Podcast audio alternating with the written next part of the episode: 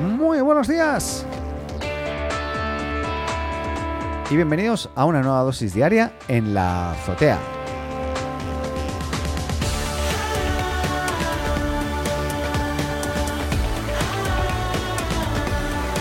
Partimos este miércoles 18 de noviembre con Twitter, Airbnb, un montón de noticias. Este, viene cargadito el día.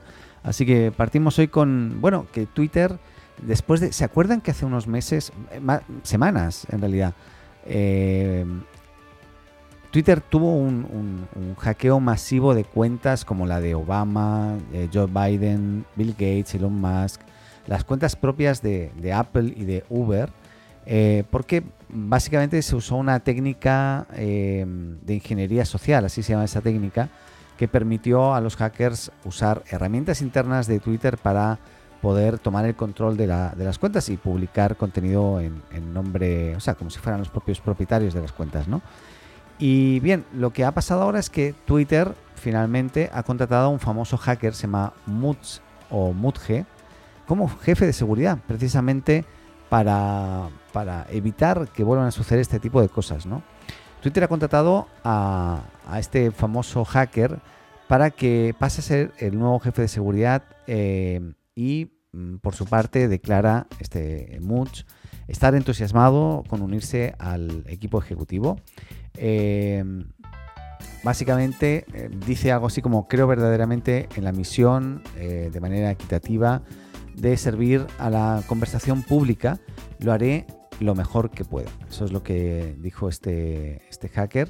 Y la organización de hackers eh, a la cual él pertenecía, se hizo muy famosa y muy conocida, entre otros motivos en su momento por liberar herramientas de hacking para Windows con el fin de incitar a Microsoft a mejorar la seguridad de su sistema, su sistema operativo en, aquel entonces, ¿no? en los años 90, más o menos. Em, si alguien pudiese arreglar la seguridad de Twitter, él estaría en lo más alto de mi lista. Eh, eso lo dijo uno de los directivos de, en este caso mm, de, Twitter. Y básicamente, bueno, vamos a ver qué es lo que se viene eh, próximamente en cambios y, mejoras a nivel de seguridad, tanto internas como seguramente externas. Eh, pero las internas seguro que las van a necesitar. ¿Qué más? Twitter, Twitter. Eh, Twitter acaba de lanzar en algunos países como en España, todavía por ejemplo en Chile no llega, pero los denominados fleets. Lo hizo así hace poco en Brasil, si no me equivoco, en India y eh, recientemente en España. Y básicamente los fleets son las stories famosas o los reels eh, de TikTok, o sea, reels de Instagram, ¿no? O las stories famosas o, los TikToks, ¿no? En este caso. Son, en realidad son tweets que tienen una duración de 24 horas y eh, son muy similares, son eh, videos verticales de hasta 15 eh, segundos y básicamente funcionan de forma muy, muy similar, básicamente. Los usuarios pueden publicar texto, tweets, reacciones de, a tweets, fotos o videos en, los fleets, básicamente. incluso personalizar el fondo de pantalla y las opciones de texto. Próximamente también han confirmado que llegarán los stickers y los vídeos en directo, vamos, que vamos por el mismo camino que el resto. Y a, todo esto yo aquí quiero puntualizar lo siguiente. Eh, me están llegando los updates o las actualizaciones de, Instagram a nivel de, los botones, ¿no? Y realmente creo que esto está empezando a ser ya un árbol de Navidad eh, en toda regla. O sea, yo entro a Instagram y veo arriba primero un botón para crear una historia, luego un corazoncito para las notificaciones, cosa que estaban abajo antes, luego un botón para acceder a Facebook Messenger para la comunicación, luego debajo veo las historias de las personas que yo sigo, luego debajo tengo el, el, podríamos decir, eh, todas las fotografías y videos cuadradas de, de Instagram y luego abajo los botones tengo el de la casita para irme al timeline principal. La búsqueda está abajo. Eh, luego en medio ya tiene un botón directamente de, los, de los reels donde yo puedo ver el equivalente a lo que sería el TikTok hoy dentro de Instagram. y luego me ha aparecido aquí un botón con un bolsito que es eh, el, marketplace o la, una plataforma de e-commerce directamente donde yo puedo ver productos, hacer clic y derivarme al sitio web del propietario de este, de este producto y comprarlo en el sitio web de fuera de, Instagram de momento. Y nada, ya me parece que perdió un poquito el, norte. Entiendo que están probando, seguramente están evaluando cada vez que hacemos clic en un sitio y en otro y están midiendo nuestros hábitos. Eso es lo que haría cualquier eh, product manager para evaluar el uso de la herramienta, pero creo que ya son demasiadas cosas y creo que deberían empezar a, diversificar, cosa que no sé si van a hacer, pero mm, creo que sería interesante. Lo que sí importante es que también Twitter ha hecho otro lanzamiento eh, siguen, eh, perdón, me fui de, Instagram de nuevo a Twitter volviendo, y es que la última idea de Twitter ahora son las salas de voz en directo. O sea, un lugar que se llama Spaces o Audio Spaces, donde tú vas a poder eh, sumar gente y esa gente al mismo tiempo va a poder estar entablando una conversación todos con todos, básicamente. Esto sería el equivalente a una videoconferencia en Zoom o en Google Meet, pero solamente de audio, básicamente. Interesante, interesante, pero es otro experimento eh, y otra funcionalidad totalmente nueva que habrá que ver cómo la agregan al resto de funcionalidades de la aplicación y si, mantienen esa lógica que esperamos, ¿no? De usabilidad, etcétera. Así que esto es lo nuevo que viene eh, de Twitter. Por otro lado, Airbnb eh, presentó los resultados antes de salir a bolsa y lógicamente han sido bastante decepcionantes. Em, básicamente, eh, llegado el coronavirus, el, mercado de turismo bajó, se desplomó y eh, en, unos meses se han llevado el trabajo casi de, 10 años, desde su fundación, que fue en el 2018. Ha sido una pérdida brutal igualmente siguen en sus 13 de querer salir a bolsa porque saben que ellos tienen una herramienta que agrega valor y que en el momento en que todo esto se restablezca, pues bueno, qué mejor que haber comprado acciones ahora porque luego van a subir y van a crecer. Ese es un poco el objetivo y lógicamente con eso lo que hacen es eh, tener cash para eh, poder seguir operando normalmente y no, irse a pique. ¿no? Básicamente eh, pese a la reducción además en un 25% de la plantilla que tuvo hace unos meses, que, se anunció la caída en los costes de ventas y marketing, Airbnb batirá lógicamente su récord en pérdidas netas y, nada, vamos a ver cómo evoluciona y sobre todo cómo, cómo evoluciona y eh, cómo lo toma el mercado. Personalmente, pensando en el valor que tiene hoy Airbnb, las personas que se están sumando a apoyar a la compañía, eh, en el momento en que estemos eh, libres de pandemia, yo creo que Airbnb se va a revalorizar. Entonces, si yo fuese alguien que realmente me sobra la, plata y que quiero hacer una apuesta, eh, pues puede ser que yo apostaría por Airbnb. Personalmente he sido usuario y, me gusta mucho la solución, el concepto, cómo ha funcionado, a pesar de que esto es muy controversial porque afecta mucho a, la hotelería en general o hostelería, como se llame. Pero nada, yo creo que eh, es una apuesta fuerte, pero que puede salirles muy bien y puede ser que el mercado lo vea con buenos ojos y a pesar de su fragilidad, entre comillas, con estatus de pandémicos como el actual, que son un poco eh, anómalos, ¿no? no son muy habituales.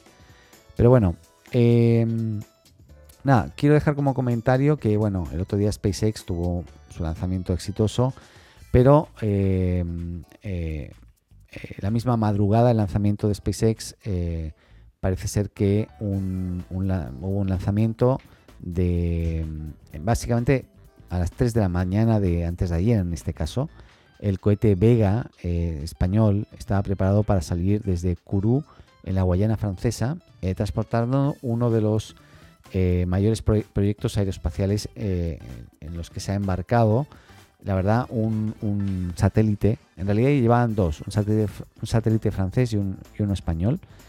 Y eh, parece ser que una vez salió de la atmósfera, eh, pues nada, y, se desconectó de su cohete principal, podríamos decir, eh, o su propulsor principal.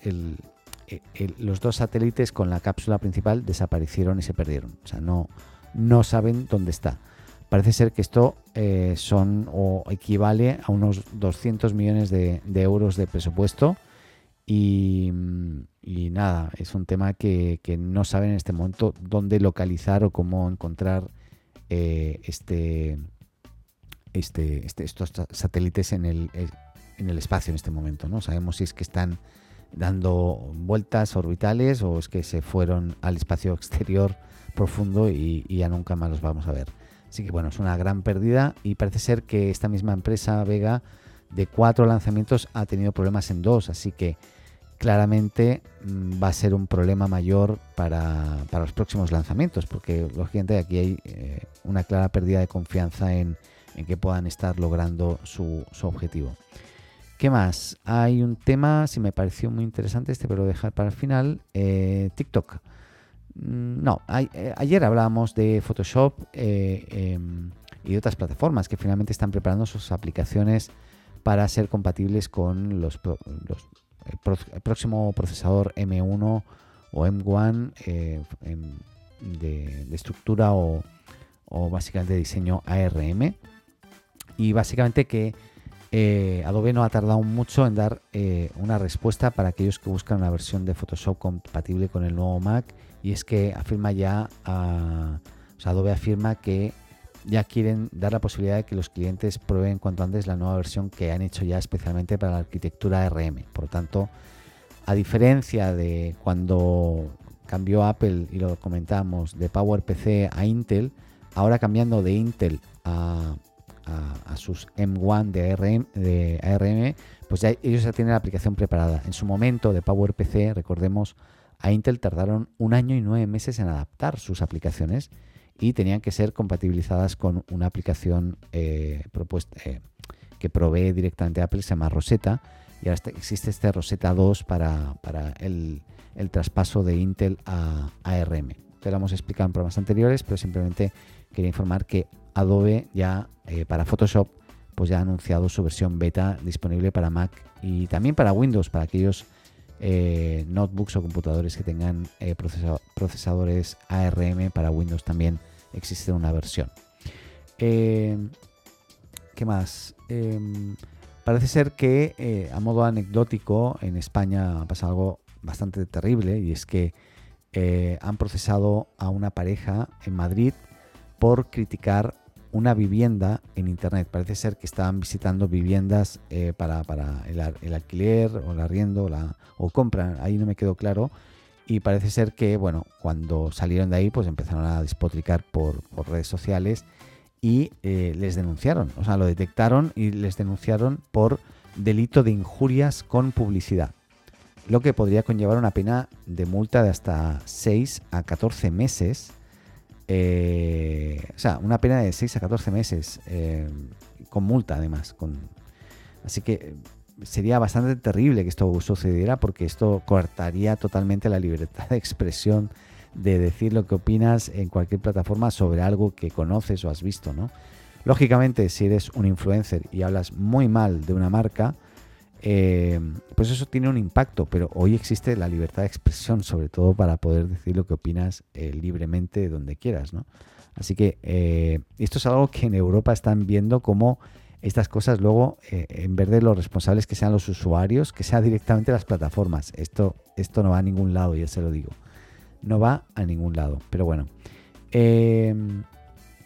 otra cosa y tiene que ver en este caso con Spotify, me ha sorprendido mucho la, entrevista a Federica Tremulada. Por el nombre, no, no, no, la he estudiado mucho esta señora, Federica Tremolada. Tremulada debe ser en catalán, seguramente es catalana. Y eh, básicamente eh, Federica Tremolada, que es la directora general de Spotify para el sur y el este de Europa, eh, ha hecho un comentario que me, ha parecido, a mí me parece un poco desafortunado. Dice, nuestro objetivo es convertirnos en el mayor imperio de consumo de audio del mundo. La verdad, creo que hoy eh, tenemos que estar en otra línea editorial, otra línea eh, de, conversación que no sea tan elitista, ¿no? Como convertirse en el imperio de consumo de audio del mundo, donde todo el mundo va escuchar audio solamente en Spotify. Creo que, no es así tampoco, y aunque lo quieran, está muy bien, pero convertirse en un imperio yo creo que eh, a lo mejor ha usado una palabra no muy adecuada bajo mi punto de vista. ¿eh? Pero bueno, básicamente para que se hagan una idea, eh, esta señora Federica Temulada, pues antes de Spotify trabajó en, en, YouTube y Google, sumando más de 15 años de experiencia en la industria. y básicamente hoy Spotify hay, hay más de un millón y medio de podcasts subidos eh, por creadores internacionales. Para que se hagan una idea, hay 50% de los podcasts que se han subido en el 2020, o sea, se han subido eh, ahora, sobre todo por pandemia. Mucha gente ociosa se ha puesto a publicar podcasts. Eh, no, no ociosa, no tienes por qué ser ocioso. Yo no soy ocioso, ya lo digo, y hago uno diario, pero es un trabajo importante este. pero bueno, em, pero básicamente, además, Hoy, eh, de los 300 millones de usuarios mensuales que tiene Spotify, un 21% de usuarios ya está escuchando podcast. O sea, de los 300 millones de usuarios mensuales que tiene Spotify, ¿vale? 21% está escuchando ya podcast en este caso. Y la tendencia es que eh, la, media de edad es ligeramente menor de, para podcast que para música, aproximadamente de 26 años. Cuando eh, para los podcasts es de 35 años, perdón, 26 años para los podcasts y 35 para la música. Esto me sorprende un poco, porque yo pensaría que, los podcasts de repente son escuchados más por personas a lo mejor más mayores. Pues no, ellos dejan entrever claramente que no es así. En este caso, al menos en el podcast de la azotea, tampoco es así. O sea, el promedio de edad va de entre los 30 a los 40 años más o menos en, eh, el mayor volumen de personas que escucha eh, la azotea en este caso. Pero bueno, otra tendencia específica, en este caso en España, es la categoría del contenido que se escucha. A los españoles les gusta mucho la música, la comedia, la sociedad, el entretenimiento relacionado con cultura y arte. Durante los primeros meses del 2020 hubo un boom de contenido relacionado con el bienestar, eh, con un aumento del 3.000% en España. Eh, la mitad era de los top 10 eh, podcasts que, tenían en la plataforma. La verdad, eh, interesante lo que comenta. Creo que desafortunado el comentario de quererse convertir en un imperio. Creo que no es necesario hoy. Pero bueno, mi, punto de vista. Em, ¿Qué más? Luego, otra cosa es que, bueno, eh, YouTube está presentando también una modalidad de anuncios diferente. Normalmente, o sea, YouTube es una plataforma de video, ¿no? Pues bien, eh, YouTube presenta los anuncios de audio. O sea, algo nos está diciendo, no sé si el mercado o las plataformas, y es que claramente el tema del el audio eh, está empezando a, pegar fuerte en todos los sentidos, ¿no? Lógicamente tiene mucha relación esto también con el podcasting que comentábamos. Por lo tanto, eh, YouTube acaba de anunciar el lanzamiento de estos anuncios de audio, que es un formato publicitario especialmente diseñado para conectar la marca con las audiencias de YouTube durante la escucha, ayudándoles a transmitir el mensaje de forma más eficaz. Más del 50% de los usuarios que inician sesión en YouTube y consumen contenidos musicales en un día lo hacen durante más de 10 minutos. La música es un medio excelente para captar audiencias y por ello YouTube presenta también nuevas soluciones como las selecciones musicales dinámicas, grupos de canales dedicados a géneros musicales populares, pero también a estados de ánimo y o aficiones para que eh, la marca sea vista también.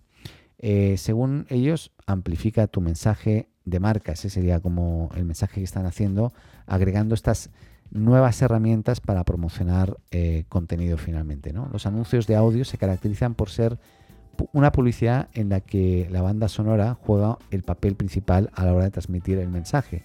El componente visual suele ser una imagen fija o una animación sencilla y por debajo está el audio, que lógicamente se busca que sea audio, si puede ser con música, ¿no? Eh, pero de repente nos van a empezar a sorprender los usuarios y vamos a empezar a ver eh, audios pues solamente de voz o con voz y música como tenemos ahora de fondo, ¿no? En las mediciones realizadas Durante los meses de prueba en la versión alfa descubrieron que más de un 75% de las campañas publicitarias de audio en YouTube generaron un aumento significativo de la notoriedad de la marca. Por lo tanto, ya los gente probaron y pudieron comprobar que efectivamente estaban haciendo algo que seguramente podía generar impacto. Yo no lo he visto todavía, así que estaré pendiente, pero es una mm, interesante forma de continuar eh, generando mm, vías de monetización. A mí lo que no me gusta de YouTube, y lo digo, mm, creo que es la primera vez que lo digo, pero lo, tengo que haber dicho antes, es la insistencia con la cual te invitan a contratar la versión premium. Ya me sobrepasó y, no sé qué hacer, porque cada vez que entro a YouTube me sale aquello de un mensaje, además nunca sé por dónde cerrarlo porque son muy, muy capos estos, eh, como que te, cambian de lugar eh, la X para cerrar esa ventana para que no puedas cerrarlo fácilmente o te la hacen muy finita para casi ni, ni que la veas eh, y personalmente yo no me voy a suscribir a pagar YouTube. Prefiero seguir viendo publicidad o saltándomela cuando no, no me gusta. Y veremos qué pasa porque claramente están un poco aparentemente desesperados o buscando monetizar haciendo que la gente se suscriba. O sea, quieren convertir a YouTube en un Netflix y hoy creo que es bastante difícil lograrlo. Eh, pero bueno, tal vez, quién sabe, uh, terminamos pagando también una cantidad al mes por, acceder a YouTube y lógicamente sin publicidad, ¿no? Así que ya veremos.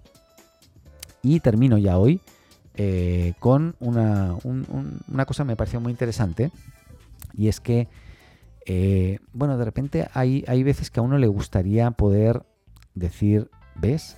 Yo lo pensé y aquí está la prueba de que yo pensé eso y, se cumplió, por ejemplo, ¿no? Yo creo que Incluso una vez pensé en hacer una plataforma que fuera algo parecido, que tú pudieras decir, bueno, yo voy a escribir un mensaje y este mensaje luego va a aparecer automáticamente, se va a reenviar por mail, pensé, eh, pues en una fecha concreta, cuando yo decida, a cierto número de personas, como para decir, ves, yo te dije o dije esto, ¿no?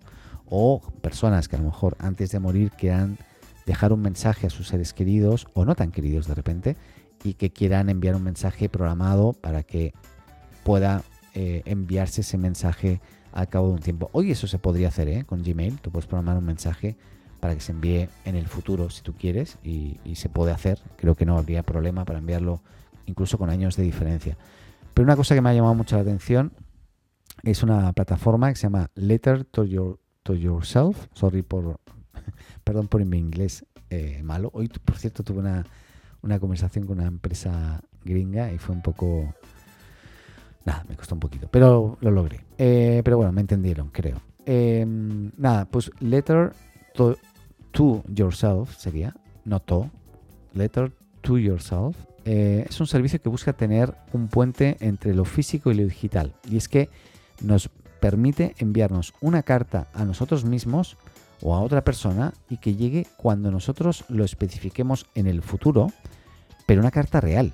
O sea, tú puedes decir, bueno, este, este texto, yo escribo un texto, esto lo que ese texto se envía a una plataforma y lo que hace la plataforma es eh, enviarla a la dirección que tú o direcciones, me imagino, que tú especifiques en el momento que tú especifiques. Entonces tú puedes eh, escoger entre 3, 6, 9 meses, un año, un año y medio, dos años, tres años, cinco años, diez años. Eh, no puedes decirle una fecha concreta, eso sí. Puedes decirle, no sé, en tres meses más quiero que le llegue esta carta. Y ellos hacen que ese texto que tú enviaste digitalmente, que pagaste porque hay que pagar para hacer esto, eh, pues le llegue al remitente, al destinatario, perdón, perdón, ¿eh? a, lo, a, lo, mejor al remitente también. También te la puedes enviar a ti mismo, ¿eh? Eh, pero bueno, em, pues le llegue en el futuro. Eh, básicamente es nada, es, una fórmula un poco extraña. No creo que tenga un. Bueno, tiene un modelo de negocio, cuesta unos 5 como 5 dólares, un poquito más de 5 dólares. Em, sí, son 5,90 por carta, eso sí. Eh, pero no especifica en ningún punto cómo será el diseño de dicha carta. O sea, tú escribes el texto porque es un texto plano que puedes escribir y esto se enviará tal cual. O sea, no puedes darle formato bonito ni nada de eso. o sea, no puedes enviar un Word, puedes enviar el texto solamente. pues nada, es una cosa bien curiosa y quería comentarlo. Se llama Letter to Yourself. A ver, Letter to Yourself. Sorry, eh, estoy abriendo la, la página. Déjame comprobar que efectivamente sea lettertoyourself.com. Sí, lettertoyourself.com. Y ahí puedes escribir la carta y enviarla en el futuro a quien tú quieras conveniente. Sale 5,90 dólares eh, por carta. Así que nada, me parece interesante. Eh, a lo mejor yo me voy a escribir algo o le voy a escribir algo a mi hija, a lo mejor un día, y que le llegue algo físico. O sea, ojalá le llegase algo como, como si fuera escrito a mano, ¿no? Como si hubiese podido, ojalá pudiese escribir como a mano, escanear y que le llegase algo que sea más, que no sea un simple texto, ¿no? Pero me parece interesante. Y lo dejo hasta aquí, que he hablado mucho ya, llevamos 25 minutos hablando aquí y es demasiado. Así que nada, espero que hayan disfrutado, eh, se hayan informado un poquito. Yo lo he hecho al menos mientras preparaba el programa. Y en este momento, pues nada, me voy a hacerme un análisis de, sangre porque tengo que hacerme una revisión de esas que hay que hacer de vez en cuando. Y espero no desmayarme porque cuando veo sangre me desmayo. Además pierdo el conocimiento totalmente, me ha pasado en dos ocasiones, así que espero que no me ocurra hoy. Y si no, pues nada, pues ya saben, si mañana no hay programa, ya saben, ya me dio un patatús ahí haciéndome el análisis. Eh, nada más por hoy, que tengan un buen miércoles y recuerden que nos pueden eh, seguir en Spotify Podcast o suscribirse en Apple Podcast para estar informados cada día de lunes a viernes aquí en la azotea en la dosis diaria. Cuídense mucho y nos vemos próximamente. Adeu.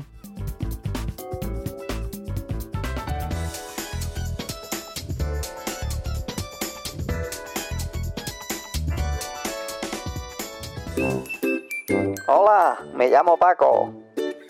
Si te gusta la azotea, síguenos y suscríbete en tu podcast amigo. Y recuerda, comparte con tus amigos, ah, y también con tu enemigo, ¿eh?